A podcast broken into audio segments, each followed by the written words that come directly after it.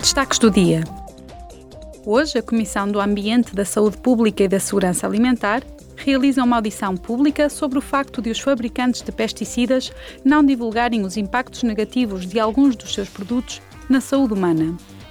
A audição foi solicitada em resposta às revelações de que a indústria europeia de pesticidas ocultou vários estudos toxicológicos dos reguladores da UE a quando do pedido de autorização para aprovação ou renovação de substâncias ativas.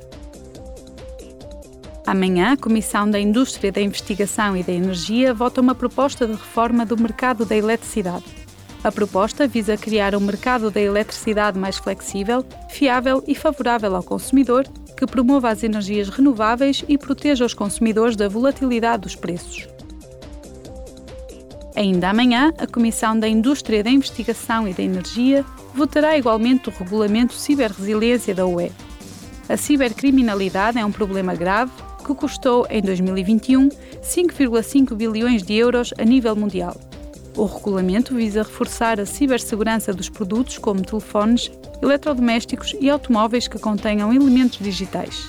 O novo ato legislativo deverá reduzir as vulnerabilidades de segurança e garantir que os fabricantes encaram a segurança com seriedade durante todo o ciclo de vida de um produto.